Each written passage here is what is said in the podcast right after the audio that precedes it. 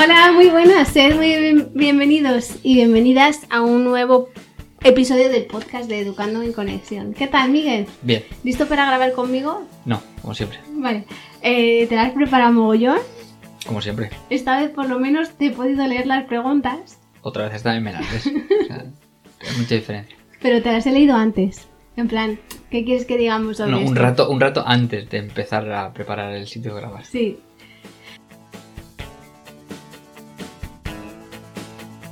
Bueno, hoy vamos a hablar de... ¿De qué vamos a hablar? De parejas, creo. De parejas. De, bueno, de cómo yo creo, lo que me gustaría desenfocar es cómo eh, la forma que tenemos de relacionarnos con nuestra pareja tiene impacto en la forma que van a tener nuestros hijos e hijas de vivenciar también en el futuro sus relaciones de pareja, sus relaciones entre iguales y demás. Entonces, tengo varias preguntas, algunas muy, muy, muy interesantes, otras te voy a confesar que me has dicho, qué pereza de pregunta. Eh, Pero no por la pregunta en sí, sino por, por las veces que la escuchas. por las veces que la hemos escuchado esa pregunta, eh, pero no, no tiene, o sea, no es personal contra la persona, por supuesto que no, pero esa pregunta es como que nos la repiten demasiado y me gustaría también hoy hablar de como dogmas que tenemos a la hora de enfrentarnos a la maternidad, a la paternidad y a las relaciones, que igual pues es que no son verdad y nos hemos contado una mentira, una mentira que nos viene muy bien para eh, seguir manteniendo nuestra forma de tener pertenencia en, en nuestra pareja. ¿Estás listo? Ya. ¿Empezamos? Sí, claro. Venga. Bueno, primero me gustaría hablar de cómo desde la disciplina positiva eh, nos atendemos las necesidades de todas las personas, ¿no? Porque siempre parece que hablamos de disciplina positiva hacia los niños y las niñas, ¿no? Cómo aplicar la disciplina positiva como si fuera un método en vez de una forma de, de estar en la vida. Y, y, de hecho, una vez hace como muchos años, muy, muy, muy al principio, cuando estábamos dando a conocer el término y había como muchos, digamos, detractores, ¿no? ¿Recuerdas?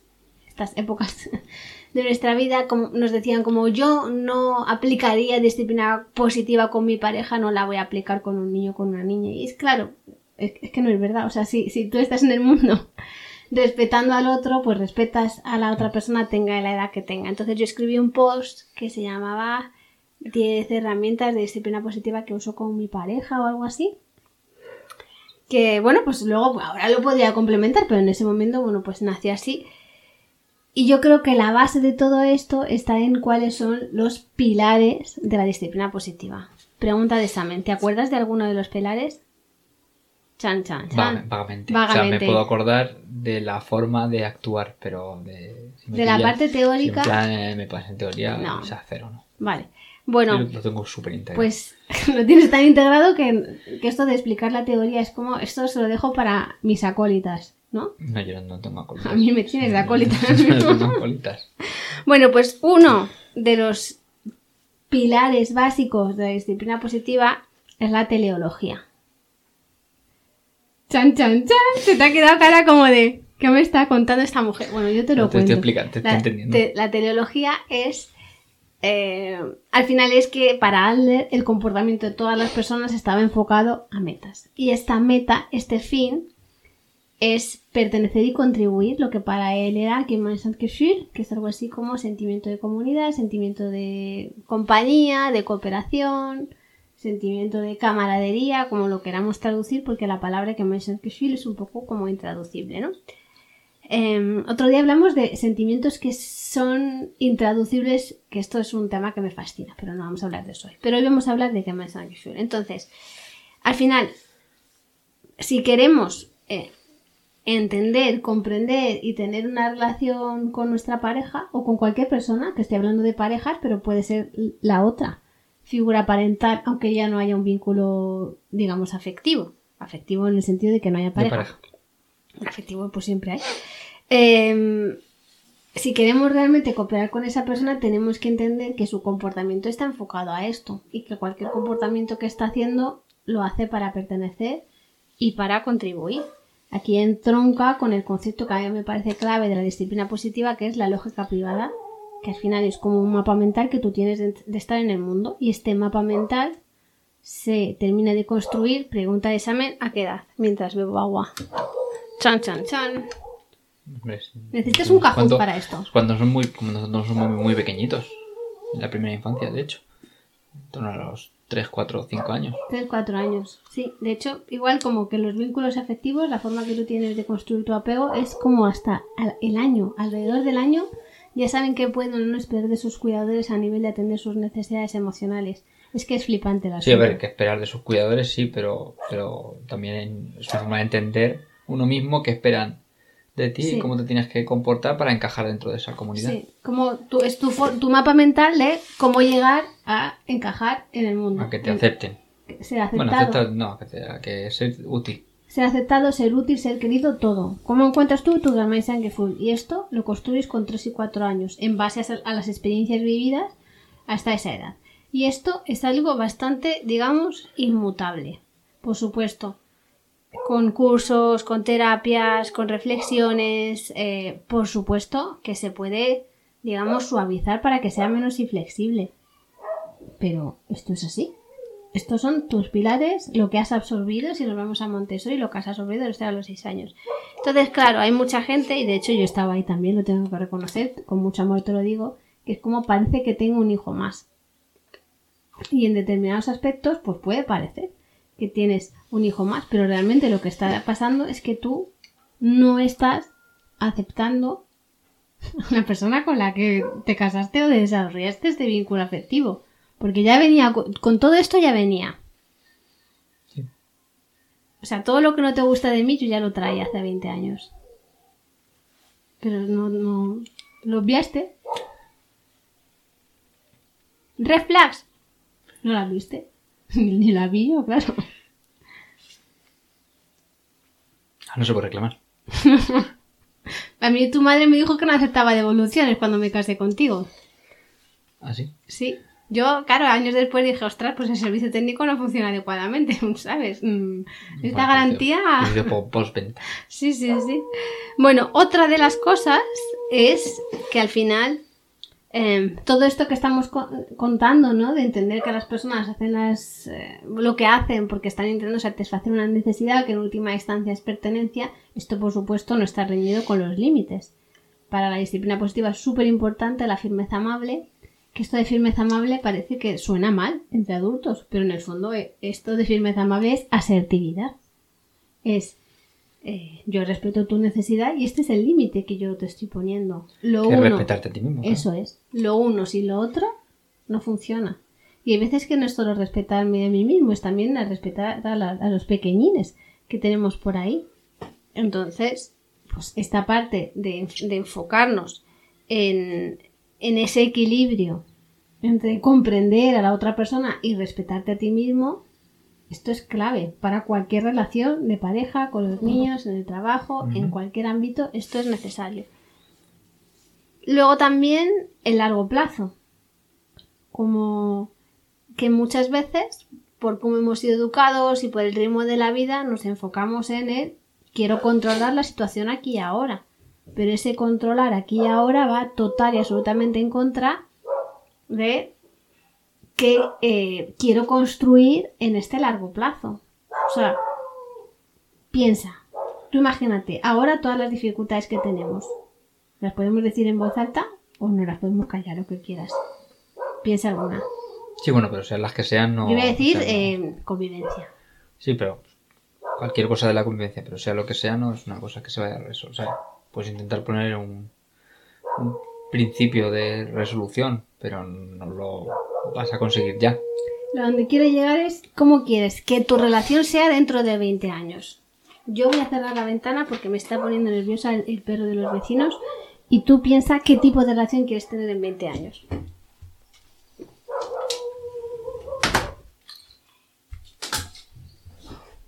Pues no sé, no soy capaz de pensar eso. No, que, claro, tú estás en el corto plazo. No soy capaz Yo lo tengo clarísimo. eso. Además es que tengo los escenarios clasificados de mejor a peor. En plan, seguir casados, no seguir casados. Y, y luego el, el coliving este que a mí me molaría hacer. El coliving que cada uno en su casa, pero sigue siendo pareja. Eso, me- eso es, es mi escenario favorito. No sé. Lo tengo todo clasificado. Y en todos hay como una serie de cosas comunes. Y al final en todas ellas es el respeto. Entonces, ¿cómo estoy enfocando ahora nuestras pequeñas dificultades, pequeñas grandes dificultades de convivencia para llegar a ese futuro en el que quiero, seas mi marido, seas eh, mi amante o seas mi ex marido, cualquiera de los escenarios, siga habiendo ese respeto. ¿Cómo Ya. estoy enfocándome yo en los retos diarios? Esto es una pregunta como que hacemos a la audiencia y la realidad, ¿cómo? Pues según el día. Eso te iba a decir. O sea, es que hay muchos, muchas variables. Según la carga de trabajo del día, según hayas dormido esa noche, según hayas eh, estés o no estés más, menos agobiado, más, más, menos agobiada por, o atascada por el, por el trabajo. Las chicas también que, de- que desgastan mucho. Eh, el trajín de ir a un sitio, ir a otro, que si estas cosas por aquí, estas cosas por allá. Pues habrá días que lo hagas mejor y lo puedas ver antes y puedas bajar antes y decir, mira, voy a salir simplemente un momento a la terraza a respirar y ya está. Ya habrá días que... Y digo, te quiero mucho, te Pues quiero no. mucho. Y de repente tú dices, yo también, y yo me lo estoy diciendo a mí misma para recordarme. es una estrategia que tengo, me funciona muy bien. Em, de- de según el día.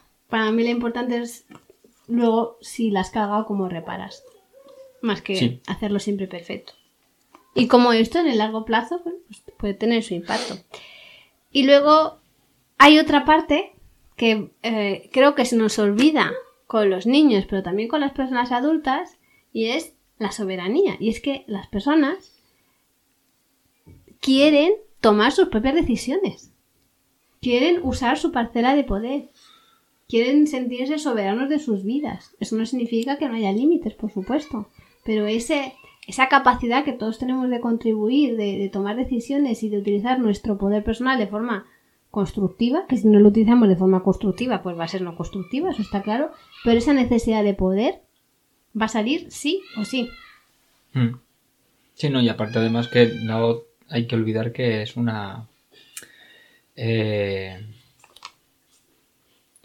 O sea, que el hecho de ejercer tu soberanía puede afectar en una situación de convivencia, puede afectar necesariamente a, a, la, a las otras personas. Bueno, y ya tenemos nuestros cuatro pilares.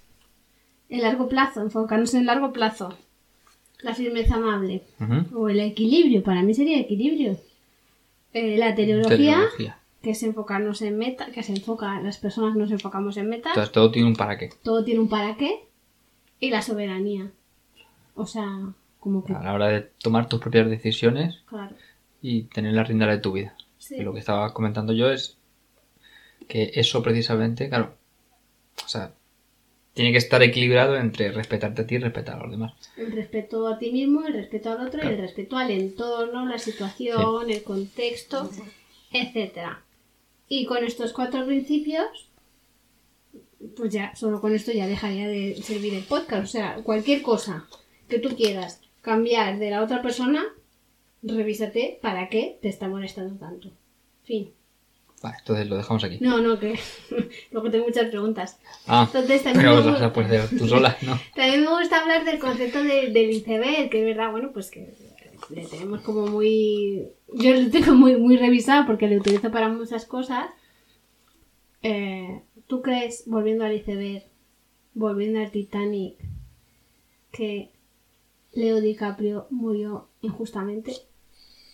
Había existido espacio de sobre la tabla. Miguel es de el había espacio de sobra. Yo soy del había espacio de sobra, pero igual la tabla se hundía porque había demasiado peso. poquito, se pondrían un poquito, pero Yo tengo estarían otra los dos ahí. hipótesis. Teniendo en cuenta que a Leo DiCaprio solo le gustan las mujeres menores de 25 o 26 años, es que había llegado al fin de esa relación y fingió su muerte. Ya está. Esa es la realidad. No sé yo. Lo que te- ella se- fue ella la que se lo limpió. Se lo limpió. Lo limpió ella, porque claro, ella de una clase social alta y él era un, un pobretón, no, no encajaría. ¿Tuviste Titanic en el cine? Yo la vi en No el me cine. acuerdo dónde la vi, ya. Yo la vi en el cine. Todo el mundo lloraba. Estaba bien la peli, o sea que está bien, pero era como todo el mundo lloraba. Yo la vi en la adolescencia, entonces todo el mundo lloraba.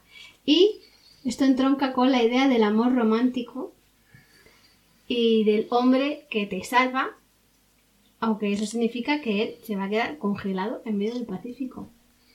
Y claro, es que ese es el ideal. ¿Pacífico? ¿No era el Pacífico? Atlántico. Perdón, sorry. Baby. Tengo que dar clases particulares de geografía, Miguel. ¡Sálvame! ¡Sálvame! ¡Sálvame! Bueno, el Atlántico. Perdón. Eh, perdón.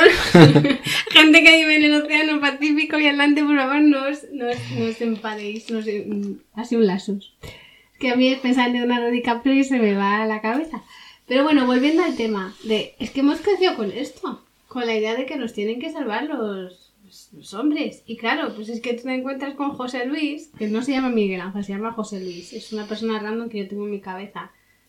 Que es que ni siquiera baja la tapa del váter y esa es como tu realidad. Entonces, claro, pues es que la comparativa con Leonardo DiCaprio, ahí, eh, salva, muriéndose para que tú te salves, y José Luis que no baja la tapa del váter y que esparce ahí como todos sus gérmenes por todo el baño hasta llegar a los cepillos de dientes, y a mí personalmente es que me da muchísimo asco. El, José Luis, no tú, tú no haces eso. Vale, vale. vale. Pero supongo que los hombres también habréis crecido con otras expectativas de amor romántico diferentes, ¿no?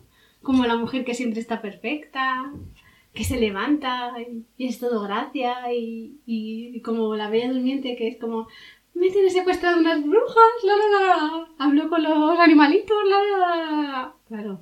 Y encima coges como el, el cuento, ¿cómo se llamaba? Lo viste el año pasado en literatura, el, el cuento, el cuento verdadero de la bella durmiente. Ah, sí. ¿Cómo era? El Eh, de- italiano. eh, De Batista así. ese, Basile. Claro, y el Basile está hablando de una violación y tú en plan, qué monos, que se enamoran ahí dormidicos, no, mal. Entonces todo esto es que ya no es una relación entre dos personas, es que eh, hay un montón, bueno, en, en muchas parejas, ¿no? Igual en otras no, pero en muchas parejas hay un montón de estereotipos de, de- de género y de, y de vivencias que tú has absorbido de tu cultura, de tu familia de origen, que esto, claro, cuando estamos intentando hacer formas de convivencia como mucho más respetuosas a, a- a nivel de, equidad, ¿no? Pues claro, es, una lucha esto. Y, y choca mucho. Sí, a ver, pero. O sea, choca lo que es el estereotipo con la realidad. Sí. No sé si. O sea, a ti, o sea, a ti, por ejemplo, te han educado para ser esa bella durmiente. A ver, no. Para ser esa Claro. vía durmiente no me han Es educado. que una cosa es, no sé, el, el- el modelo que, el estereotipo que se ve y otra cosa muy diferente la educación que, que dan las, las familias, ¿no? O sea, a José Luis de la Váter tampoco le han educado en su casa a- cuando era pequeño a, salir a luchar contra dragones para salvar princesas, o sea, porque si no, la Taza Váter no se la dejaría abierta. O sea, como que tú estás hablando que hay unas cosas que son a nivel macro y otras a nivel micro. Donde quiero llegar es que José Luis no es consciente de que si no baja la tapa del váter, los gérmenes se esparcen por todo el baño y llegan hasta donde están los ce- ce- cepillos de dientes, que es bastante asqueroso. Para mí, que soy así como un poco Sí, sí. virgo para esto, eh, me produce mucho asco. Entonces, claro, pero es que eh, normalmente en casa de José Luis pues esto igual lo ha absorbido de su papá. ¿Sabes lo que te quiero decir? No para todo el mundo, pero para muchos esto es lo que ha absorbido de su papá. Entonces, claro, cambiar esto, si nos vemos un poco a Montessori, lo que absorbemos de los 0 a los 6 años se queda para siempre, pues es que es muy difícil. Y como es tan difícil, pues tendremos que dedicarle mucho tiempo y mucho mimo. O vivir en casas separadas, es otra opción. Claro, pero eso ya estaba con José Luis en el contrato. Claro, es que cuando, cuando, cuando tú. Pero como tú estás saliendo, tú estás saliendo, Luis- no vives con José No Luis en su casa, José entonces no ves que José Luis deja la taza No, del de hecho ahora el otro día leía de estas eh, anuncios que te manda el Google, ¿no? Que había ahora una tendencia, ya sabes, los millennials descubren vivir juntos, ¿no? Para pagar el alquiler, ese rollo, ¿no? Entonces, que había una gastos. tendencia que no me acuerdo ahora cómo se llama, que era que parejas que vivían por separado, que se acaban de conocer y se van enseguida a vivir juntos, no porque hubiera una necesidad brutal de, de convivir, ¿no? Para, bueno, pues afianzar el vínculo y, y demás, eh, sino para compartir gastos. Entonces era como compañeros de piso con derecho a roce, que ni siquiera llegaba igual a ser una relación más afectiva. Eh, y es como muy curioso. ¿Por qué? A mí esto me parece curioso, ¿no? Como de- de- la vida va más deprisa de lo que las personas necesitan. Bueno, no sé yo. A lo mejor que las personas van, van muy, muy lentas. Yo voy lenta, yo soy de lenta, ya lo sabes. Eh, bueno, pues eso, que ¿por dónde íbamos, Miguel? Que, que nos estamos liando aquí a hablar de Leonardo DiCaprio. De- estás hablando de Bueno, iceberg, creo. de- tú has dicho algo muy interesante, que eso ya estaba. Tú cuando empezaste a salir con José Luis ya dejaba la tapa de váter abierta, pero no lo veías porque no lo querías ver. No, yo no me metía con José Luis en el baño. Estaba saliendo con él. No. Yo nunca salí con ningún José Luis. Es como las caras. tampoco te metías conmigo en el baño, a ver si me entiendes, ¿sabes? No, la verdad que no. no. Por eso. Pero, a ver, que es- esto es un ejemplo, ¿sabes? Eh, Vale, vale, vale. Hay, hay determinadas... He puesto este ejemplo como, ¿sabes? O, o sea, José Luis no habla de sus emociones y sentimientos. Vale. José Luis es un poco evitativo. Puede ser. José Luis cuando hay una dificultad lo que hace es mm, decir no pasa nada. José Luis resuelve los problemas comprando flores. Es que no sé cómo decirte. José Luis hace todas estas cosas. Y tú eso ya lo sabías. ¿Sabes? Y no dijiste, ostras, esto igual me va a costar mucho en terapia, ¿sabes? Recuperarme de José Luis. No, tú sigues ahí. ¿Por qué? Porque José Luis permite que tú sigas desempeñando la condición de pertenencia que tenías en tu familia de origen. Ya. Eso queda un poco como oculto. Claro, tú, claro, cada uno va con su inercia y tú no te das cuenta, pero al final, pues está ahí. Y, y claro, pues luego cuando llegan los niños, pues que es un momento vital de, muy loco en la vida, pues es que todo esto que ya hacía José Luis, pues es que de repente te molesta. Porque empiezas a ser como mucho más consciente eh, de un montón de cosas. Y, y, y también empiezas a ser mucho más consciente de que esto que hace José Luis, digamos, dejar la tapa del váter abierta, o digamos, no hablar de sus emociones, o pegar un grito cuando está enfadado en vez de salir a respirar a la terraza, esto está teniendo impacto en tus hijos, en, tu- en tus hijas. Y claro, a poco que sabes un poquito de cómo funcionan los circuitos de apego, pues es que se te coge el corazón, digamos, por Sí. no decir otra parte del cuerpo. Sabiendo que el vínculo que está construyendo tu pareja, el padre de tu hijo o de tu hija, con tu criatura, pues es que no está siendo seguro. Entonces esto da mucho susto. Y tendemos a querer controlar la situación y a que pare. Y esto que es muy loable va total y absolutamente en contra de cuáles son los cuatro pilares de la disciplina positiva, que es enfocarnos en largo plazo, es decir, cómo estás resolviendo tú esto hoy para en el futuro realmente haber sido ejemplo de lo, de lo que tú quieres de la otra persona. Dos, firme y amable. O igual nos vamos a un lado de la permisividad y decir, bueno, no pasa nada. O nos vamos a ser como super bordes. Y esto luego nos crea como los estereotipos y las bromas que a mí, o sea, a mí personalmente me enfadan. En plan, es que eh, mi marido no sabe eh, conjuntar la ropa. Pues es que igual algo que tú puedes hacer es que vista a su hijo como le dé la gana. Porque también tiene derecho, ¿no? Entonces hay veces, hay, hay una parte que es como de que nos vamos a la permisividad y no pasa nada, y hay otras veces que hay un control excesivo y que tendemos a, querer controlar cositas que son muy pequeñas, pero que realmente, si lo piensas, ¿qué impacto tienen en el largo plazo? Que mezcle rosa con rojo. Pues en el momento igual dices, madre mía, Dios mío, pero no sé, pues es que igual es una mezcla que va a hacer ese niño o niña más adelante. ¿Qué más te da? Claro, pero no, o sea, yo en- entiendo que es difícil que te dé igual, porque en realidad es una cosa que sientes en el interior y es como la necesidad de, ahora que me he dado cuenta de esas cosas que estaban allí, pero que el enamoramiento no me permitía ver, las quiero cambiar. Pero claro, eso es reformular otra vez el, El el contrato. contrato. Y para Pero eso mucho te... contrato a la vez. Esto ha sido molón. Sí.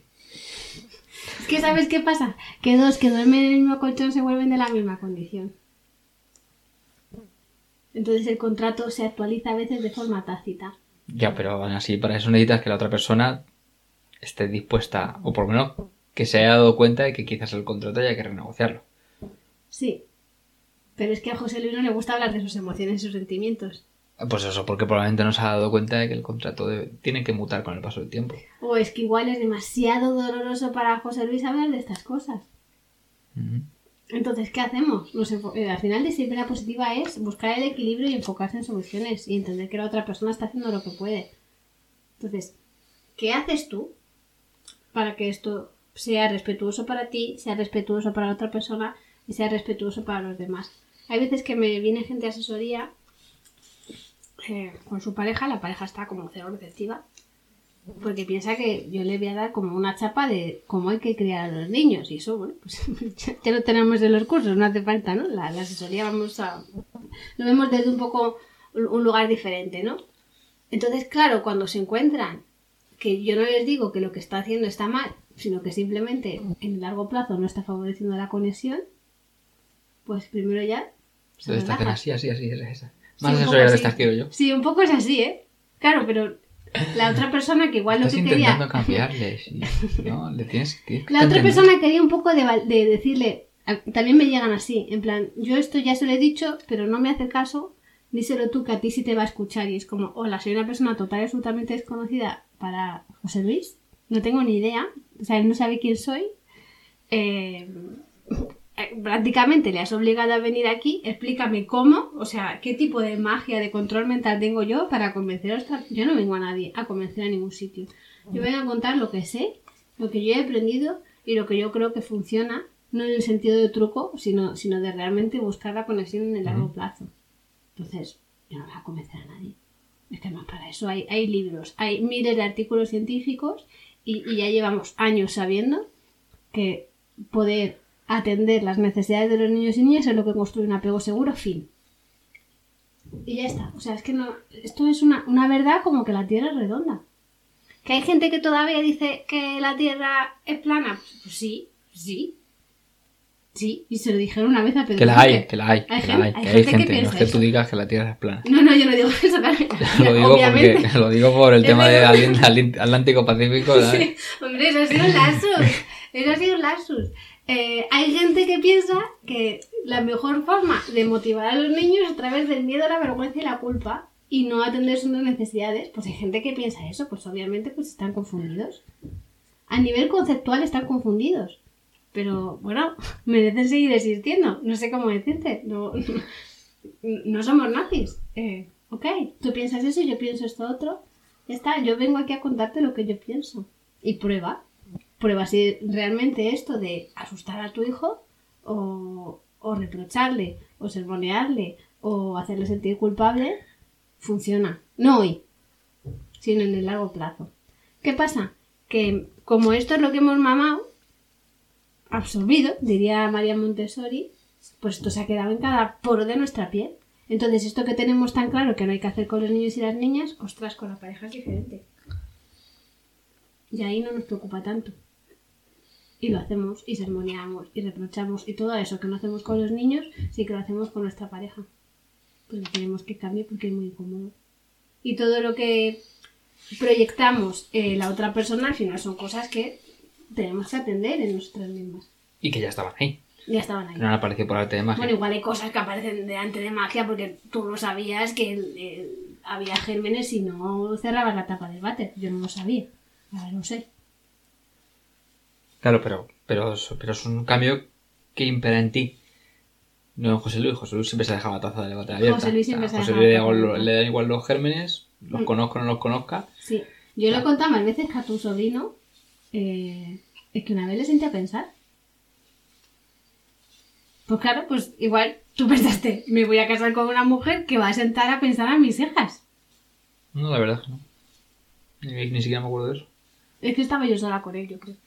Eh, bueno, tú no sé dónde estabas. Igual sí estabas, pero tú, o sea, en mi recuerdo tú no apareces, la verdad. No sé qué estarías haciendo, o si es que estaba yo sola con él, no sé. El caso es que le senté a pensar. Y yo dije, pues qué bien, que le he enseñado yo a pensar en lo que ha hecho, ¿sabes? Que me senté con él y al final pues acabamos jugando otra cosa. Pero yo hice eso. Entonces igual tú piensas.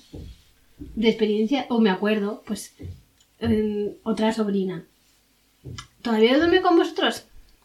Es que claro, mm, ¿cómo os vacila? ¿Sabes? Aquí, cinco años, y todavía tengo aquí a mis hijas conmigo. No sé cómo decirte. Pues es que tú, antes de ser padre o madre, tienes una forma de interpretar la infancia muy diferente a, la que tienes luego, ¿no? Entonces igual ese contrato que tú tenías de vamos a, a educar a nuestro hijo así, así y así y así, pues es que igual evoluciona así y se rompe. O sea, hay veces que no, o sea, que no, hay mala voluntad, es que hay diferentes perspectivas de ver la vida. Uno ve la vida, pues que la Tierra es redonda y otro ve que la Tierra es plana y ya está. podemos seguir conviviendo. No, no hace falta que los dos veamos la Tierra redonda. Vale, vale. Que para ti sea difícil estar con una persona que ve la Tierra plana. No sé, que te estás planteando divorciarte de mí por confundir Pacífico y Atlántico. No, no, no, para nada, para nada, para nada. A donde quiero llegar es que, no todo es culpa de la otra persona. No, no, claro, sí, eso es lo que Sin te decir que sea nuestra responsabilidad, ni mucho menos, ¿no? que, igual hay como otra corriente de tipo, no, mira, algo habrás hecho si te ponen los cuernos, es como, no, mira, no. Aquí cada uno tiene su responsabilidad de sus actos. De lo que aporta cada uno a la relación, igual sí, pero de sus actos cada uno es responsable de los suyos. Entonces, bueno, volviendo a Iceberg y a Leo DiCaprio, lo que vemos es el comportamiento lo que no vemos es la necesidad. Si queremos realmente educar em, siendo un ejemplo de cómo se puede tratar de la forma más respetuosa posible nuestra pareja, es necesario ver arriba y ver abajo.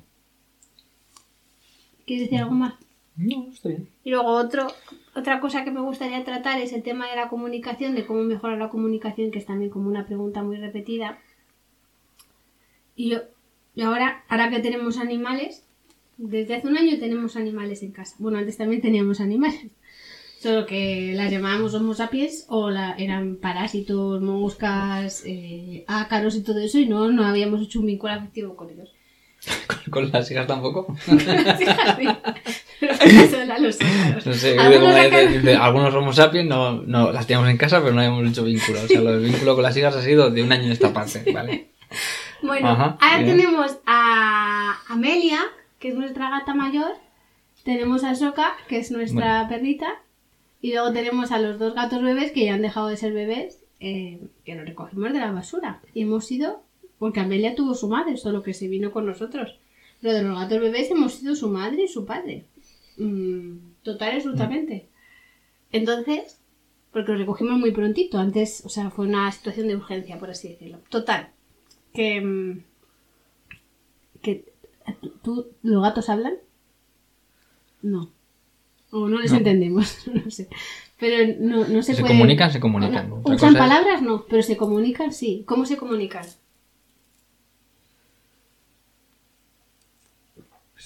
Sus herramientas. Dices los nuestros, no tienen como todos los gatos, pues, cuando ronronean, ¿no? te, van a, te van a buscar, claro, sí. Entonces, cuando volvimos de vacaciones, Amelia, que digamos bastante como le, hemos puesto la etiqueta de que es un poco siesa, pues estaba tan contenta de vernos que, pues, mm, esa primera noche que vino a dormir con nosotros, que normalmente pasa, y nos estuvo amasando. Amasar para los que no tenéis gatos es como una forma de demostrar cariño, ¿no? Eh, lo que hacen con las mamás para que salga la leche. Y, los quiere, entonces a, mí, cuando hace un comportamiento X, yo entiendo que está enfadada por algo, y cuando hace este comportamiento entiendo que mm, lo que quiere es que, pues, decirme que me ha echado de menos y que me quiere y que se alegra de que estoy aquí. Cuando me maulla afuera, lo que quiere es que le abra la terraza, ¿sabes? Hay veces que hacen, y esto sobre todo lo hace más a soca que los gatos. Te, mira algo que quiere y luego te mira a ti. Mira algo que quiere y mira a ti, como para decirte, eso es lo que quiero. Entonces, no se expresan con palabras, pero con su comportamiento mm. se comunican. Entonces, dicho esto, si podemos comunicarnos con los perros y los gatos, aunque no hablen, ¿cómo no vamos a poder comunicarnos entre homo sapiens? Es que el problema no es la comunicación.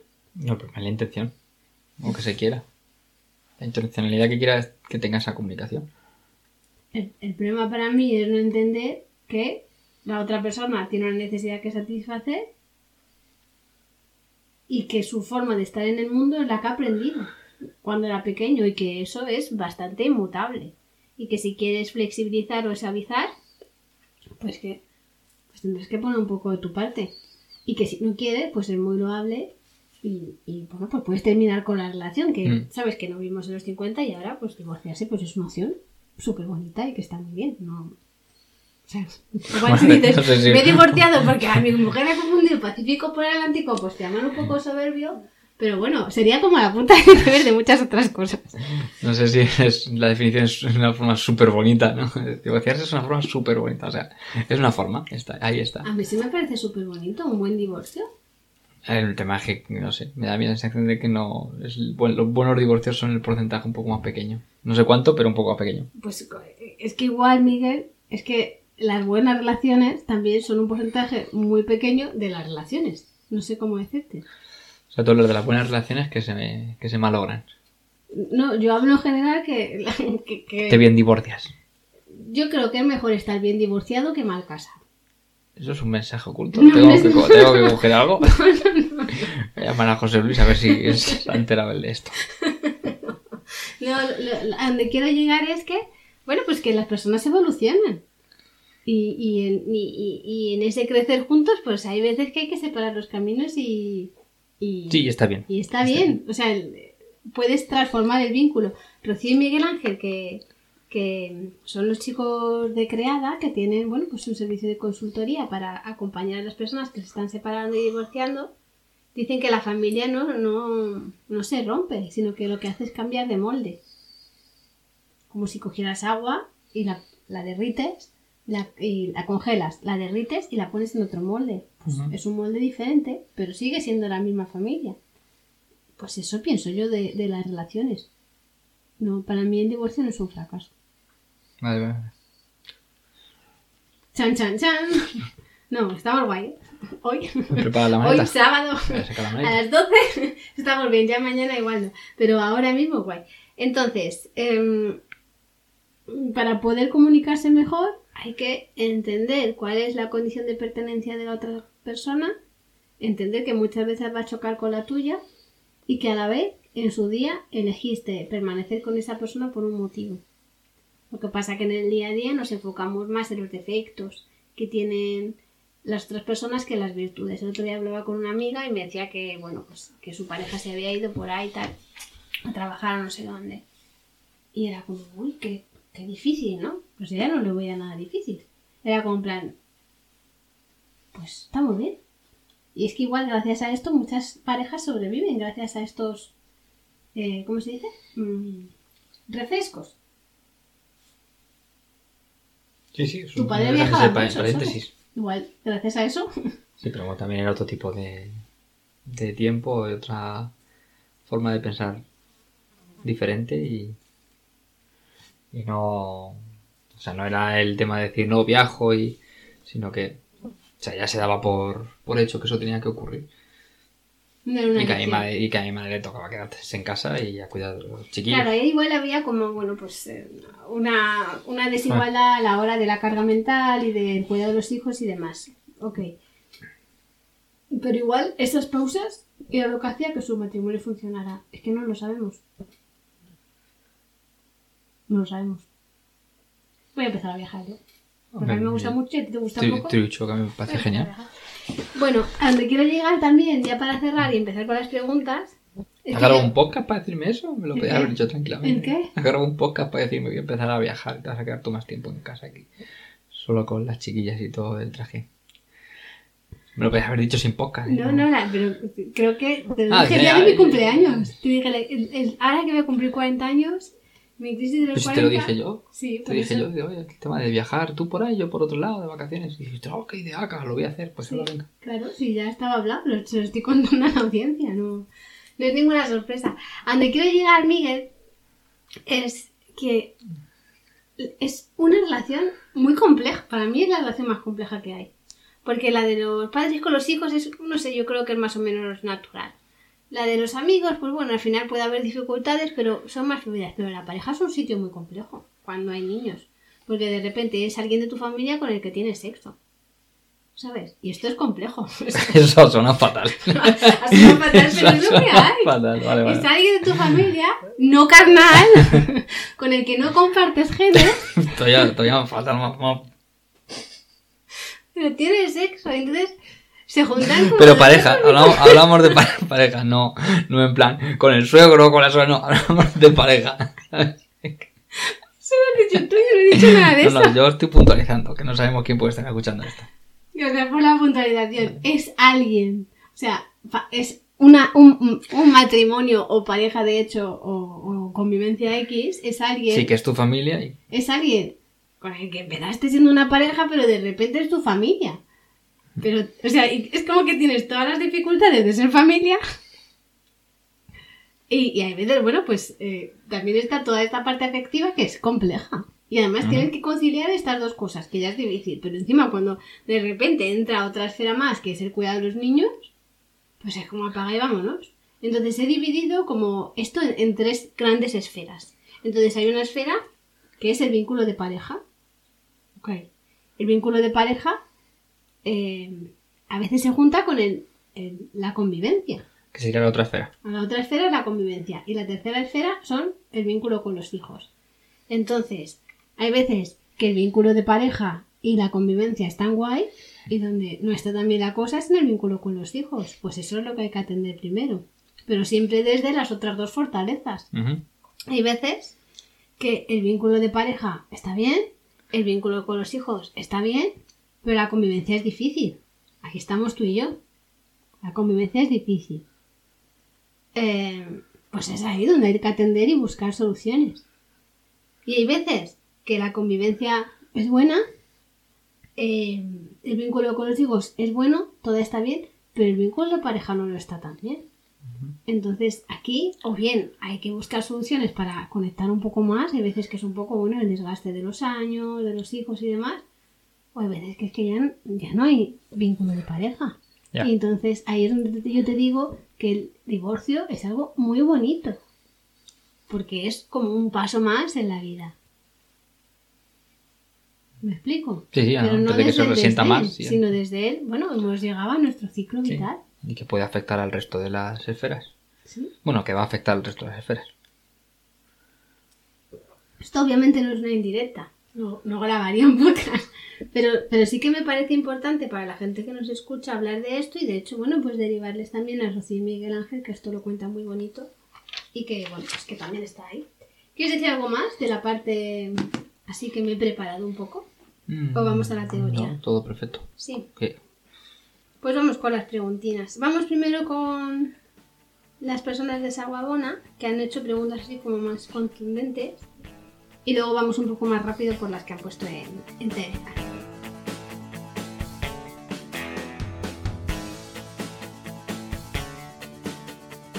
Bueno, ¿te gusta hablar de esto conmigo mientras busco las preguntas? ¿O es incómodo? José Luis. Mm, No, no. tú no eres José Luis. No- nunca te he visto dejar Ni, la tapa ni- ni cómodo ni incómodo. Es, es neutro. Sí. Ok. A mí, a mí me ha gustado mucho. Y de hecho una de las preguntas que hay es eh, ¿cómo podemos hacer para... La tengo por aquí. De Juan, que es uno del 3% de personas que, que son chicos y están en mi comunidad. Entonces, Juan, gracias. Y a todos los Juanes de mi comunidad, hay varios que se llaman Juan además, gracias. ¿Has calculado el porcentaje o te lo has inventado? El, el porcentaje de alumnos no lo he calculado, porque hay veces que hacen los cursos en pareja, pero el porcentaje de seguidores en usuarios. Instagram es un 3,8% de varones. No, no, preguntaba por curiosidad. Digo, Sí. si le habías calculado o, calculado o- o- te las tiras así No, en un plan a la piscina. 3,8%. Que esto, esto es para hacer otro podcast de... Bueno, igual es que yo no les gusto, ¿no? Entonces igual es una opción, ¿no? De hecho, uno de los motivos por los que eh, te pedí que vinieras con, con- con- hacer conmigo a grabar los podcasts es para ese 3,8% convertido en un 10%. Pero No hemos logrado, no ha funcionado. Pues Eh, me no solo no ha aumentado, sino que ha bajado los seguidores masculinos. Pues entonces, ¿qué? Pues por su culpa van a rescindir el contrato. Bueno, quedas sin cobrar. ¿Cómo encontrar momentos? Esta es la pregunta, Juan. ¿Cómo encontrar momentos para hablar con tu pareja sobre la educación de tus hijos? En nuestro, en nuestro caso estamos coordinados con el tipo de crianza que queremos hacer, pero nos cuesta mucho encontrar momentos para seguir construyendo eh, familia en los que no estemos cansados, no haya interrupciones, no haya ningún niño delante. Supongo que esto nos pasará a muchos, pero tenemos épocas que pasan los días y prácticamente solo nos damos los buenos días y las buenas noches. Y la carita así como el icono de, de la carita como que te cae una gota. Te vemos, Juan. O sea, estamos ahí. De hecho, Sí, yo claro. le dije de broma, eh, la solución que hemos encontrado Miguel y yo es grabar un podcast al mes. Entonces las reflexiones que podemos tener pues las hemos mercantilizado y, y lo ofrecemos eh, a la comunidad, pero es, es dificilísimo, a mí me resulta difícil. Sí, claro, el día que trabajas y los chiquillos van al cole y luego tienen que ir, si quieres por la tarde, que hagan algo, que hagan algo por vida social bien, claro. y luego las cosas como son. Pues al final del día yo prefiero ver una serie de Netflix o una peli que hablar, oye, tú como tal y cual. Entonces, ahí de nuevo hay que enfocarse en el corto plazo y en el largo plazo. Hay veces que no te apetece, pero como sabes que es importante en el largo plazo, Claro. igual hay que buscar un huequito. Entonces, están, por un lado, nosotros hacemos reuniones de pareja y luego hay veces que eh, hay, hay temas que empiezan siendo de reunión de pareja y luego es como, esto no es de pareja realmente.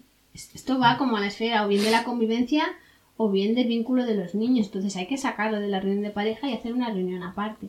Ah, Eh, por eso me parece interesante hablar de estas tres esferas, porque es que, claro, como es una persona de tu familia, claro que tienes sexo, y además de crías hijos, es que es como muy difícil, o sea, es tremendamente difícil, Miguel, la verdad, las cosas como son. Ya está, medallitas para todos. Es muy difícil. Convivir es muy difícil. De hecho, para leer era una de las, era una de, la- de las tareas de la vida, la pareja, eh, junto con el trabajo y las, y las relaciones eh, sociales. Y es que es muy difícil. Y es a la vez algo en lo que se crece muchísimo. En las dificultades que hay en, en la pareja se crece muchísimo porque es como un espejo gigante de lo que cosas en ti que no están resueltas. Si tú eres capaz de verlo así, puedes tomar conciencia y revisarte. Si lo único que haces es echar balones fuera y es el otro el que no sé qué y el otro el que no sé cuánto, pues ya está. No, en el momento en el que no es tu responsabilidad. Al hacerse cargo, al final es, es la clave. Entonces, ¿qué le decimos a Juan? Aparte de grabar un core podcast. Que es importante buscar los huecos. Igual una vez a la semana. Sí, eso puede ser relativamente fácil, entre comillas. En, en lo que tardan dos capítulos de Bluey puedes hacer una reunión de pareja. Dos capítulos de Bluey, no más. Incluso a veces que más rápido. Pero es importante. El tema está en priorizarlo. Y hay veces, bueno, a Miguel y a mí nos pasa que nos cuesta. eh, eh, o sea, por cómo funciona nuestro cerebro, necesitamos tenerlo apuntado.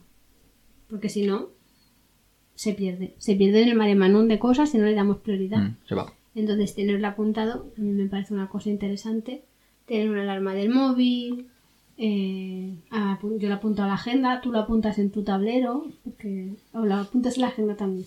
En la agenda tengo el, el post puesto Ah, tienes un post Bueno, en la portada. ¿en la portada? Sí. Qué bonito. Soy como lo primero que ves. Tener una reunión. Es importante hacer reuniones de pareja por un lado y por o sea, la- los que habéis hecho el curso de Eduquemos en positivo, pues la reunión de pareja es bastante parecida a cómo la explicamos en el curso de que es en positivo, que es el curso que hacemos para precisamente hablar de estos vínculos. Em, es muy parecido y, y- y para mí es importante ver los temas que son de convivencia, ver los temas que son de pareja y ver los temas que son de vínculo con los niños y niñas. Así que ánimo, no estáis solos, os vemos, tienen cuatro niños también, así que sabemos que es muy difícil y a la vez, bueno, pues eh, enfocarnos en las fortalezas, que vayáis a la una, eso a la hora de, de, de Sí, lo facilita. eso facilita. Entonces es una cosa la- sobre la que no hay que hablar, va a ser un poco más ágil. No más fácil, pero sí más ágil. ¿Cómo podemos unificar criterios cuando la comunicación no es nada fluida? Chan, chan, chan. Habrá que arreglar la comunicación primero. Sí, es como ver la punta del iceberg. Como no unamos criterios, pero el, el- el problema, el elefante que hay en la habitación es la comunicación es fluida. Entonces es ahí por donde hay que empezar. Y para esto pues hay como mil cosas. Hay las reuniones de pareja es una forma de iniciar la, que la comunicación sea más fluida en pequeños pasos. Pero de nuevo, no podemos decir, vamos a hacer reuniones de pareja porque se lo he oído a estos chicos en el podcast. ¿Sabes? Porque además, como escuche el podcast, José Luis va a decir, vamos a ver. Si están hablando de José Luis es del mundo, que es una forma de hablar, no. me- eso- la verdad es que solo conozco a José Luis. Me caía fatal, la verdad. Pues ya lo tenemos. Claro, ahí lo tenemos. Ahí es, es que me acabo de acordar de él, no me acordaba, pero ahí está José. Luis. Dale, como te cabo si te escuche. pues no sé lo que me importa, no sé cómo decirte, ya no es mi jefe, así que fin, finito, chao, bye, nunca, auf Wiedersehen. Se va a borrar, mira, se está, mira, está borrado de la newsletter. Chao. Está borrado de la newsletter, está borrado Nunca estado en la de newsletter la porque plataforma. eso de las relaciones horizontales no lo comprendía José Luis. Otros José Luises sí. No todos los José Luises del mundo son terraplanistas, pero este seguro que lo era. Entonces, volviendo a esto, que, que es que me, me lías, Miguel, me lías con tus chistes, que igual es que no hay que obligar a la otra persona a hacer una reunión de pareja. No hay que obligar. Fin. No, pero o está. sea, en este caso es el, el- el- es a lo mejor de alguna forma encauzar la, Claro. preparar la comunicación. Ahora, ¿cómo? Es una estrategia, la- la- la- pero al final, ¿qué necesidad está intentando cubrir esa persona para no comunicarse? ¿Y qué necesidad está teniendo la otra persona de sí comunicarse? Entonces, en ese baile de necesidades va a haber algo que está en común. Pues desde ahí podemos construir. Mm. Y hay veces que podemos construir con estrategias sencillas como la reunión de pareja, hay veces que va a ser necesario mediación, hay veces que va a ser necesario terapia de pareja o, o individual. Eh, o hay veces que simplemente hace falta ponérselo en la agenda y una vez que está en la agenda va a fluir, es decir, que dependiendo del problema que hay va a haber una solución. Por eso es importante la lluvia de ideas y el pensamiento lateral. Esta misma persona dice, tras mucho reflexionar, creo que lo que me gustaría es tener la capacidad de ver y de dar la vuelta a las preguntas convencionales. Esto, fíjate, es bonito que ahora se vea como una habilidad cuando de pequeña me trajo tantísimos problemas. El pensar raro, ¿sabes? Entonces, mm, Luis es pequeños del mundo. si pensáis raro, en el futuro va a ser una ventaja competitiva. En, en el colegio no, igual no. Igual en el colegio mal. Pero en el resto de la vida, tú también debes de pensar raro las cosas como son. Muy diferente a como pensaban las otras personas. Y Sí, soy de pensarlo, sí. sí, pero entonces no era una, ¿sabes? Entonces era un- una movida. Bueno, pero como estaba todo el día callado. Claro, pero claro, es que tenías muchas cosas que decir, pero estabas callado. Yo, como eso de callarme, pues nunca ha ido conmigo, pues claro, era difícil en determinados momentos. Entonces aprendí a saber con quién podía contarle mi pensamiento raro y con quién no. Pero bueno, ese no es el tema de hoy. El tema está en que es una habilidad muy guay, pero que también trae muchas dificultades. Es como un gran poder, pues conlleva una gran responsabilidad. Em, ¿Cómo puedo conocer el para qué de las conductas que no acepto en mi pareja? Entonces, ¿cómo puedo conocer el para qué de las conductas? Sería como una parte, hay una parte que es la observación y otra que es la comunicación. Sola co- sola- solo con la observación ya tenemos mucho ganado, pero para poder observar tenemos que realmente tener curiosidad.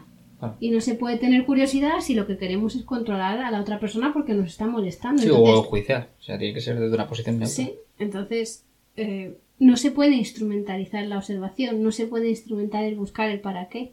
Es más una perspectiva de principiante de, bueno, pues como van los niños a la vida, en plan, voy a descubrir cómo es el mundo. Voy a descubrir qué pasa si me no sé qué no sé qué. Voy a descubrir qué pasa cuando tiro esto y, uy, mi padre se enfada, ja, ja, ja, ja. Uy, pero se pone serio, me asusta. Mm, voy a hacer otra cosa diferente. Pues todo esto que hacen los niños pues puede ser una forma que tengamos las personas de estar en el mundo con la curiosidad eh, y, y con la curiosidad y, y- y la admiración hacia la otra persona, porque yo creo que es algo de lo que no hemos hablado y me parece muy importante, que yo creo que no puede haber pareja si no hay admiración. Puede haber otra cosa, pero si no hay admiración es difícil que haya una pareja. Sí, Porque si no vas a estar todo el día en los defectos. Claro, tienes que tener un como una especie de de, de ejemplo también, en ese sentido de ser capaz de, de, de verlo. También que tampoco se frustre si no Bueno, es que capaz de ver. quiere, sí, sí, pero me refiero, sí que llega, acoja llega a un punto, claro, eh, que no crezca más si, si, si ve que no es que no es capaz de ver el, el, el para qué de las cosas que hace su pareja, porque es muy difícil ver incluso el para qué propio. Sí, es muy difícil. Entonces, si nos es difícil para qué propio y a veces tenemos que tirar de ayuda externa Mm. o de, de ayuda no solamente externa profesional, sino de, de los que nos rodean, pues intentar entender el para qué de, de alguien que tienes al lado también, pues también me, me- a mí me parece el doble de complicado.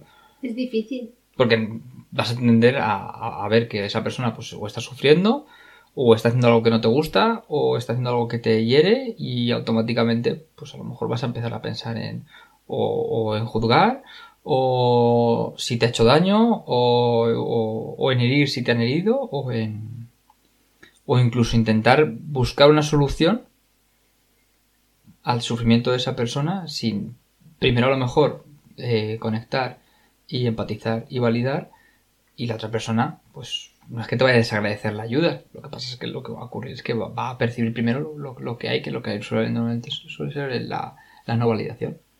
Aunque tu intención sea ayudarla, porque pues a lo mejor se ha podido ver esa, ese para qué. Pero te has enfocado rápidamente en intentar eliminar el sufrimiento y, tampoco la respuesta. Claro, como es difícil sostener nuestras propias emociones, nos es difícil sostener las emociones de las personas y hay veces que ese malestar pues es que tiene que estar ahí un rato porque tiene que hacer su efecto y transmitir su mensaje, ¿no? Entonces tendemos mucho a invalidar, a rescatar, a buscar soluciones. Todo esto desde, o sea, yo no hablo de sermonear y juzgar y tal, no, no, hablo desde el punto de vista de realmente tener un interés genuino de querer ayudar a la otra persona. Pero muchas veces con todo esto aceleramos procesos que podría haber hecho la otra persona por sí sola y lo que al final resulta es que no, no se siente eh, que, puede pertenecer y puede contribuir y puede realmente expresar lo que, lo que necesita. Eh, y luego la segunda parte de la pregunta, que la he dividido en dos porque estaba así como un poco, bueno, era como compleja. ¿Cómo puedo conocer las conductas, o sea, cómo, o sea, qué es lo que no acepto en mi pareja? ¿Por qué esta conducta no la acepto en mi pareja? Pues es que esto puede ser, el no acepto esta conducta en mi pareja, pues es que puede ser por muchos motivos, dependiendo del tipo de conducta. Si no es, no acepto que griten mis hijos, pues está claro que hay una necesidad de cuidado a los niños, legítima. Y desde ahí, pues buscará, nos tocará buscar soluciones en, algún sentido, ¿no? Em, si es, eh, no acepto que deje la tapa del váter abierta, pues es que igual hay algo, algo más complejo, ¿no? O sea, ¿qué te está queriendo decir? Porque igual es, es que se lo he dicho mil veces y lo sigo haciendo. Pues es que igual hay que recordárselo más veces, porque es un hábito que ya, pues, pues no aprendió de pequeño y ahora en la vida adulta es mucho más difícil. Todo esto. A mí, volviendo así como a lo personal, me cuesta mucho em, eh, cuando hemos acordado algo y no lo haces. A mí eso me vuelve loca. O me volvía loca. Ahora, bueno, lo llevo un poco mejor. Y también esto ha venido de haber puesto nombre a determinadas cosas que no sabíamos que existían, porque no es lo mismo la historia que yo me estaba contando, ¿no? Es que no lo hace porque eh, no te respeta, ¿sabes? Que no lo hace porque tiene una dificultad. Y si realmente yo quiero y admiro a esa persona, es importante que yo esté para él y, y pueda apoyarle hasta que llegue a esta dificultad. Esto no tiene nada que ver con los límites, es como, esta es la parte de la amabilidad, de comprender. Eh, sí, claro, sin saltarte los límites y sentirte no respetado, claro. Exacto. Pero no es lo mismo poner un límite desde la asertividad que desde el cabreo. O sea, esto no, es que no hace falta ni, ni que explicarlo con un ejemplo, es que esto es así, no es lo mismo.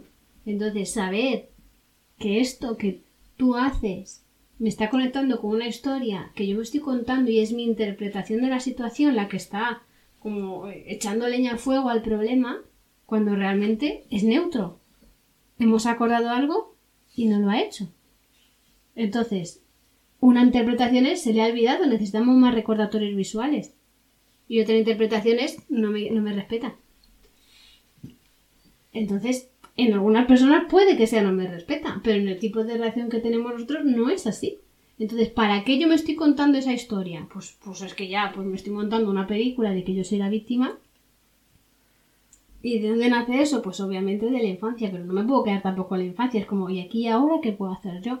Pues hay veces que me estoy dando cuenta de que me estoy contando una película a nivel inconsciente en el momento y digo, ostras, y hay veces que no es así, y hay veces que me doy cuenta años después de que me contado una película que no era verdad. Y a, a, saber la cantidad de películas a las que todavía no le he podido poner una interpretación, ¿no? Pero reconocer que hay una parte que es nuestra, que seguramente venga de experiencias difíciles en el pasado y que podemos trascender, eso es importante. ¿Cómo lo vamos a trascender? Pues formación, terapia o incluso simplemente pues hablar de todo esto con la otra persona. Pero desde el oye, me estoy contando la historia de que eh, se te ha olvidado regar la planta eh, porque me estás castigando por algo. Esto no es así, ¿verdad?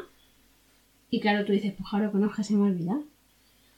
¿Te acuerdas cuando dejaste una planta de interior en exterior?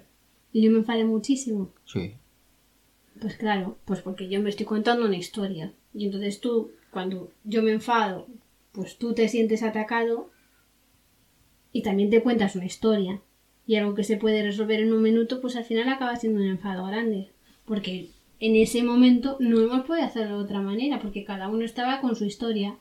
Esa historia es, deriva de cómo tú conseguiste tu pertenencia o intuiste que esta es la forma que tú podías pertenecer en tu familia. Entonces, ¿cómo pertenecía yo a mi familia? Pues siendo la víctima. ¿Cómo pertenecía esto a la tuya? Pues de otra manera. Y desde ahí es muy difícil encontrarse.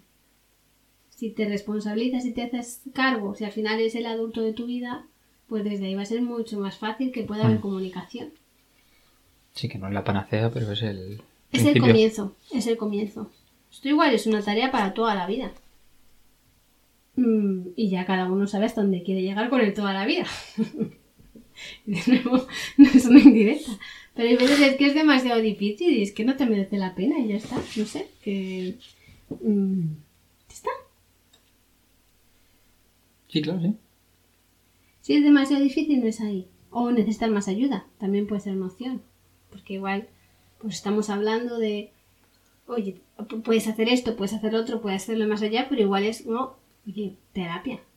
Sí, terapia pareja o individual. Y entendiendo que no es tan fácil pedir ayuda no, además, en general a los hombres, o al menos a los que yo conozco, esto de pedir ayuda eh, y, buscar apoyo terapéutico es como mucho más difícil.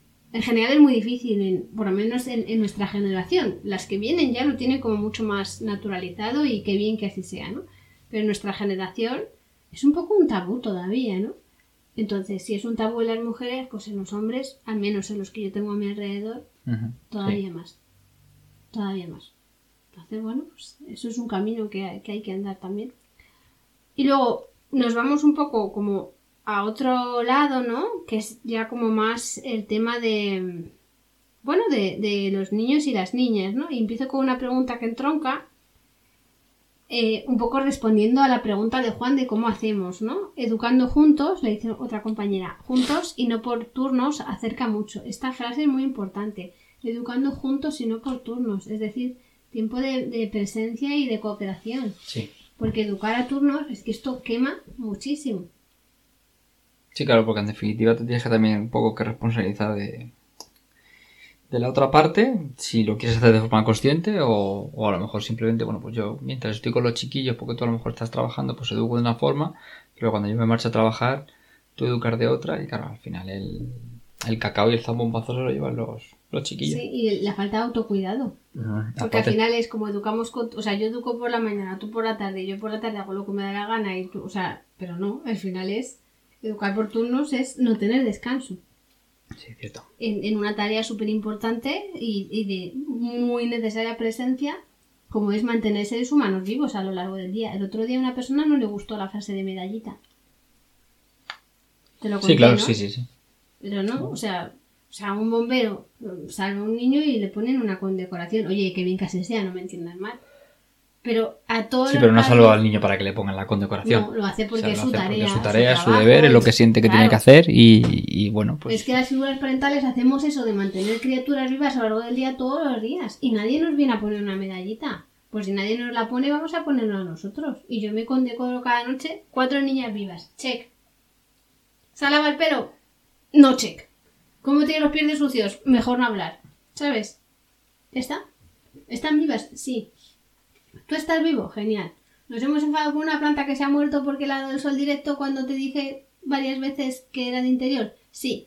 ¿Está, ¿Los demás, los seres humanos están vivos? Sí. La planta, pues, siempre en nuestro corazón. Eh...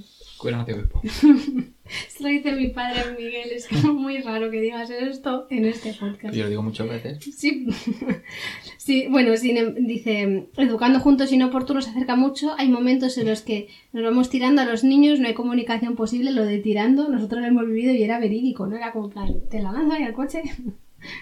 Sí, o sea, faltaba solamente para haciendo ruedas mientras abrían la puerta para tomar adentro. Sí, sí, yo, yo, la gente que nos viera en esa época de nuestra vida, ¿sabes? Diría esto, todos están locos, están crazy.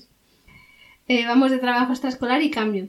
Sin embargo, hay veces en que coincidimos, nos aprendemos en nuestra forma de educar, incluso escucho de su boca mis palabras, esto es muy bonito.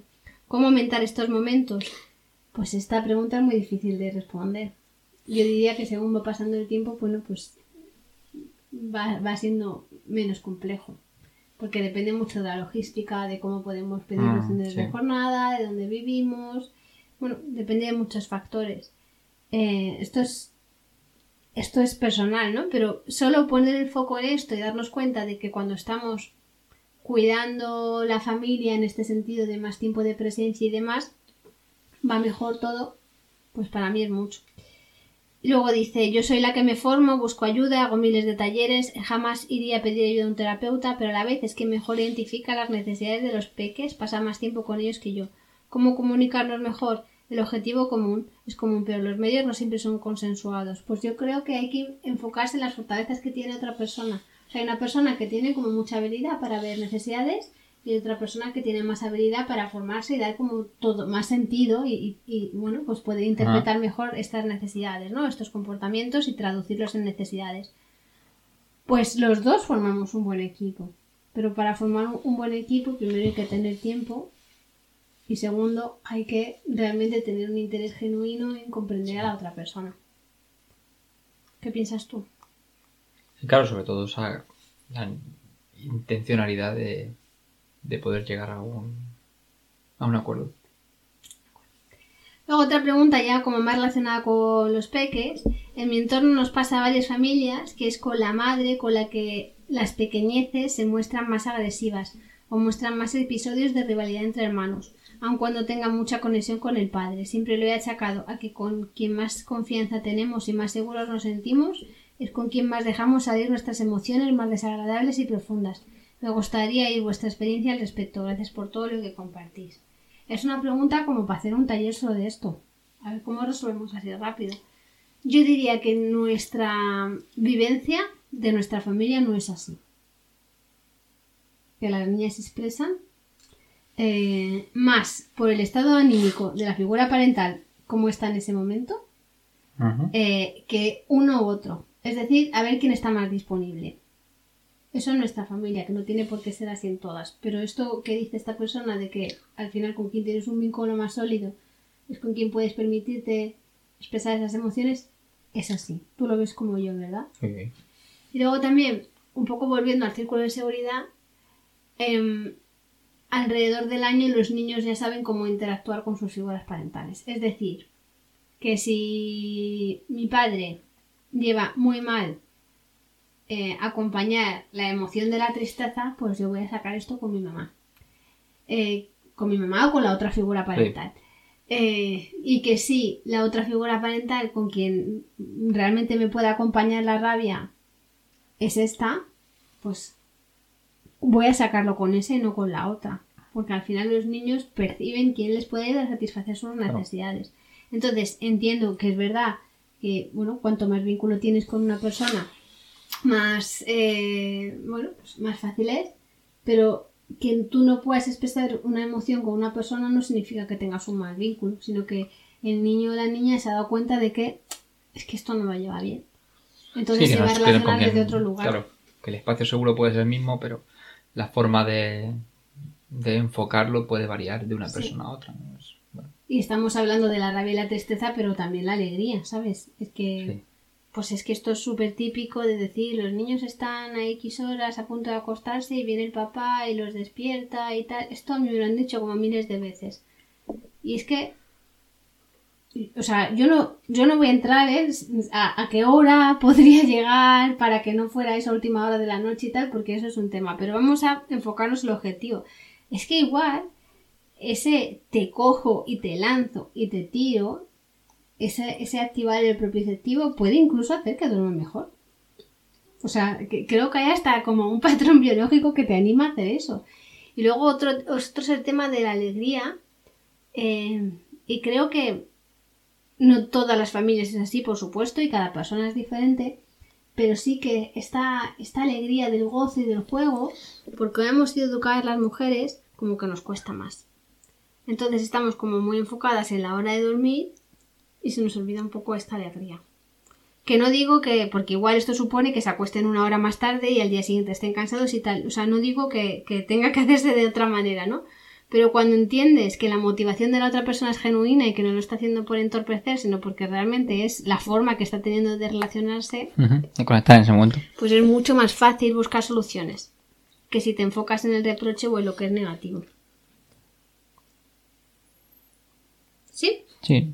En definitiva es lo, lo mismo. Es decir, el, si en el caso de los chiquillos una de las figuras viene tarde y no la han visto en todo el día, pues evidentemente esa explosión va a estar ahí dentro. A lo mejor se puede. O sea, la, cla- o sea, la respuesta no creo que sea nunca contener.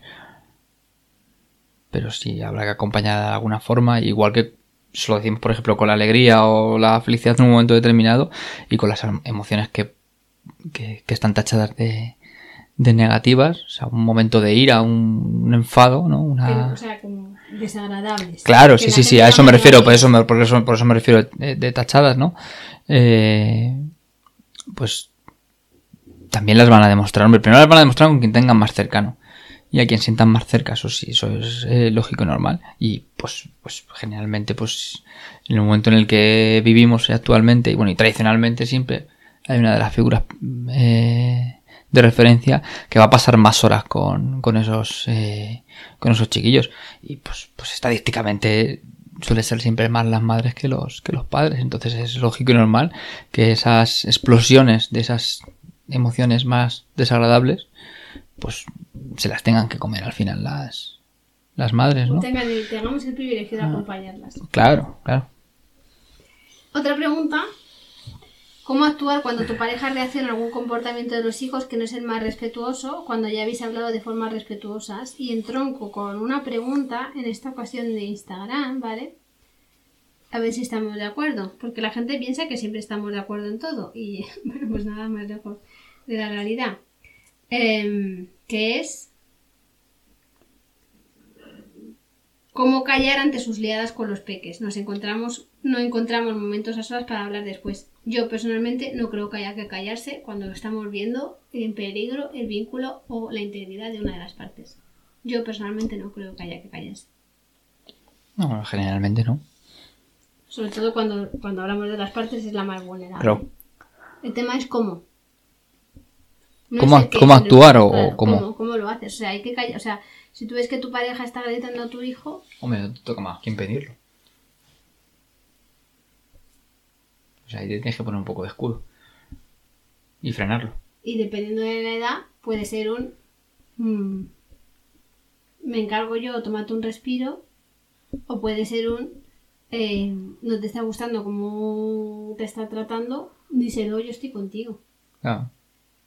Que la otra persona vea esto como que se le quita autoridad y demás, pues es que eso ya forma por parte de la película que se está contando, porque la, la- la autoridad. Sí, habrá, no que tratarlo por otro Claro. cauce. Claro, entonces el tema es cómo. Pues puedes validar a los, a los dos.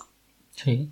O sea, igual que harías, pues entre hermanos, ¿no? Validas a los dos y te haces cargo tú, porque ahora mismo eres el adulto disponible, porque el otro adulto no está disponible para acompañar, no está pudiendo ejercer su, su Mm. tarea parental.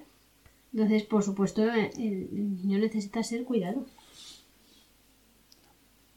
Luego hay como otra, otra parte, ¿no? Que hay gente que dice, bueno, si, si no es para llamar a la policía, pues no intervengas, ¿no?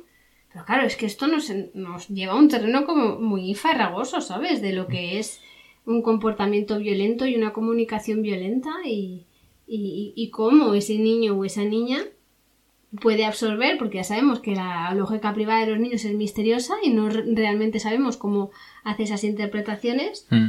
Puede absorber que la forma que tú tienes de relacionarte es esta, en la que si haces, cometes un error, te gritan. Y si esto yo lo absorbo, pues esto, bueno, pues aquí van a pasar cosas cuando yo sea una persona adulta. Sin entrar en si está bien o está mal ni nada de eso, pero esto va a tener un impacto. Claro, la interpretación al final va a ser que hay ciertas cosas que, que se pueden perfectamente pasar y hay otras cosas que no se pueden pasar. Y a lo mejor no se debería pasar ninguna. Eso no quiere decir que, de nuevo, ¿no? A ver, ¿a, a qué cosas estamos... eh, o sea, ¿qué, qué, qué, qué tipo de acciones son, ¿no? O sea, ¿qué está pasando? Porque igual es que pues está actuando de una forma que a mí yo no lo haría de esa manera, pero que realmente es respetuosa.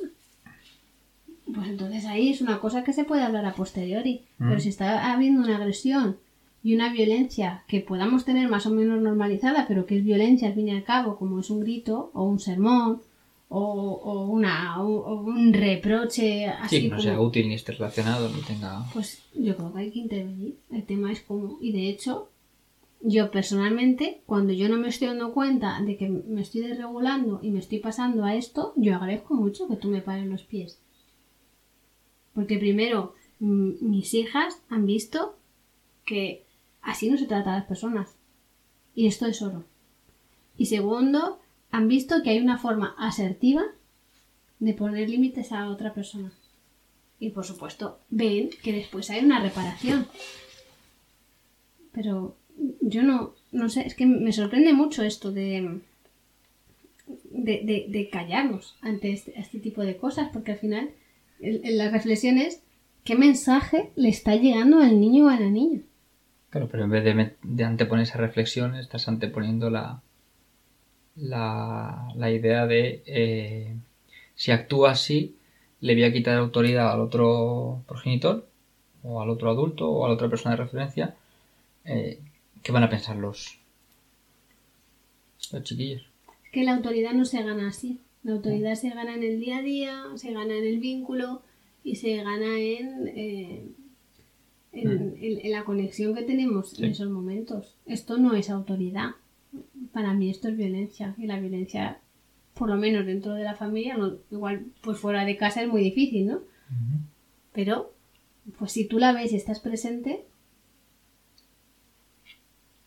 pues personalmente yo soy partidaria de intervenir, pero no intervenir para que la otra persona se sienta juzgada o, o se sienta cuestionada o no, desde él estar muy enfadado, me voy a encargar yo.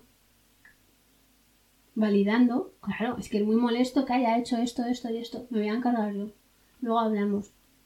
Y luego, por supuesto, hay que buscar hueco para hablar. Eh, hay, hay que hablar. Entonces, si nos hemos ido a la cama, pues igual tiene que ser a primera hora de la mañana. O sea, hay que, Ajá. esto, esto no, no se puede quedar sin resolver. Y el no tengo tiempo, pues igual eh, es a veces una excusa que nos ponemos. Sí. Oye, que no estoy diciendo no tengo tiempo para hacer batch cooking, no. es esto, esto, esto es realmente importante y hay que hablarlo. Y ese no tengo tiempo, pues muchas veces es una excusa que tenemos para no enfrentarnos. ¿Cómo, no- cómo hacer para que no sienta ataque cuando le decimos cómo hacerlo de otra forma? Es un poco lo que hemos hablado. Bueno, gente como mandando mucho amor y mucho aliento. Em, la gestión de conflictos con el coli que cada uno lo quiere abordar de maneras diferentes. Aquí hay que tener una conversación. O sea, porque hay, hay que tener una postura como familia a la hora de relacionarnos. Otra cosa es que cada uno, cada figura parental, muestre diferentes formas de actuar. Cada uno desde cómo es su lugar, el lugar que ocupa el mundo. Pero si es algo hay que hay que tener un criterio unificado, que es algo más serio, pues hay, hay- hay que tener una conversación. Sí, porque en definitiva es la comunicación entre una comunidad pequeña que es la familia y una comunidad más grande que es el, el centro escolar. Eh, luego hay otra pregunta que me pide herramientas a mí en vez de buscarlas él. A veces es como tener que criarlo a él también. Esto es un poco lo que hablábamos desde el principio. Si pide herramientas, pues eh, es bonito porque eh, ahí ya hay una iniciativa. Ujú. Entonces ya es tu decisión si tú quieres eh, darle un curso o le dices, mira, apúntate a todo este curso. Las dos opciones están bien. Claro. O léete este libro. O igual muchas veces creemos que hay que leer muchos libros y pues, a mí me gusta mucho leer, pero a la vez con nuestra forma de actuar ya estamos dando herramientas. Y las herramientas muchas veces no pueden darse en una reunión de familia. Hay veces que no, dependiendo de cómo sea, pero hay veces que sí, siempre y cuando los niños no se tengan que hacer cargo de problemas adultos. No puedes estar más rato sentado, Miguel, te lo No. noto, te va a dar un soponcio. Ya terminamos. Em, bueno, hay cosas de los deberes y distintos conceptos de crianza, que yo creo que hemos resumido que da igual. creo que esto es un dogma, eh, es un dogma que la pareja tiene que ir en sintonía en cuestiones de crianza. Creo que es algo que facilita. Sí. Igual que tener una buena convivencia es algo que facilita eh, tener una buena relación de pareja, pero no tiene por qué ser así. Claro. Es algo más en lo que hay que esforzarse, hay que trabajar, hay que buscar los puntos comunes Y hay que ver debajo del iceberg qué necesidad está teniendo la otra persona. Sí, porque además si, si se tiene esa, digamos, esa coordinación, que mejora en el vínculo con los hijos y automáticamente mejora en la convivencia. Y restar peso a, o restarle problemas a la convivencia, pues a su vez también facilita mucho el vínculo en la pareja. Es. Entonces, para resumir un poco, esta pregunta, la de los distintos conceptos de crianza, yo le di la vuelta a la pregunta. Entonces, a mí me gusta hablar de, ¿son distintos conceptos de crianza o es un, es un nivel de conciencia diferente respecto de la crianza? Porque creo que tiene más que ver con esto. Y a la vez, si la otra persona no lo ha podido ver aún, bueno, pues eh, límites y amabilidad. Ha sido un gusto grabar contigo, aunque yo sé que tu cuerpo te está diciendo ya que salgas corriendo. Sí. De hecho, estoy pensando que podemos intentar ver una forma de grabar los podcasts mientras vamos caminando por el campo o algo. Ah, pues sí, Porque igual importaría. tú, si pudiéramos conseguir un micro dinámico o algo así, o como se llame, igual es que esto de estar aquí sentado, es que, es que no puedes más. es que es una cosa- tiempo. Entonces, claro, yo estoy aquí rajando porque bla, bla, bla, bla, bla, bla, bla, bla, bla, bla. Entonces, mira, eh, creo que es algo que se pueden llevar las personas. Hay veces que queremos tener las conversaciones como nos gusta a nosotros. ¿Cómo me gusta a mí? Pues sentada, con un té, no sé qué. Pero es que la otra persona no necesita eso. Bueno, en este caso necesitamos esto para grabar un buen audio, ¿no? Pero, pues igual hay que dejar de tener conversaciones incómodas sentados y hay que tenerlas caminando. Porque eso igual a la otra persona le favorece mucho. O sea, en definitiva es dejar de querer controlar al otro y Claro. buscar soluciones. Y con esto cierro. ¿Quieres decir tú algo para cerrar? Creo que es el último podcast que grabamos. Ah, va- vamos a grabar uno de Halloween. Ah, sí, es verdad. Y ya está. Pero en ese va a molar porque yo voy a ir disfrazada y tú no. Porque tú no quieres ir disfrazada y yo sí. Y, y esto es eh, la convivencia. Ya está. Y, aceptar acepta. al otro tal y como es. Con sus ventajas y sus desventajas, con sus fortalezas y... Y sus, y sus super fortalezas. sus superfortalezas. y sus super fortalezas. Ha sido un gusto grabar contigo, Miguel. Y gracias a todas las personas que nos escucháis. Y nos vemos en el siguiente. Un beso muy grande. Chao.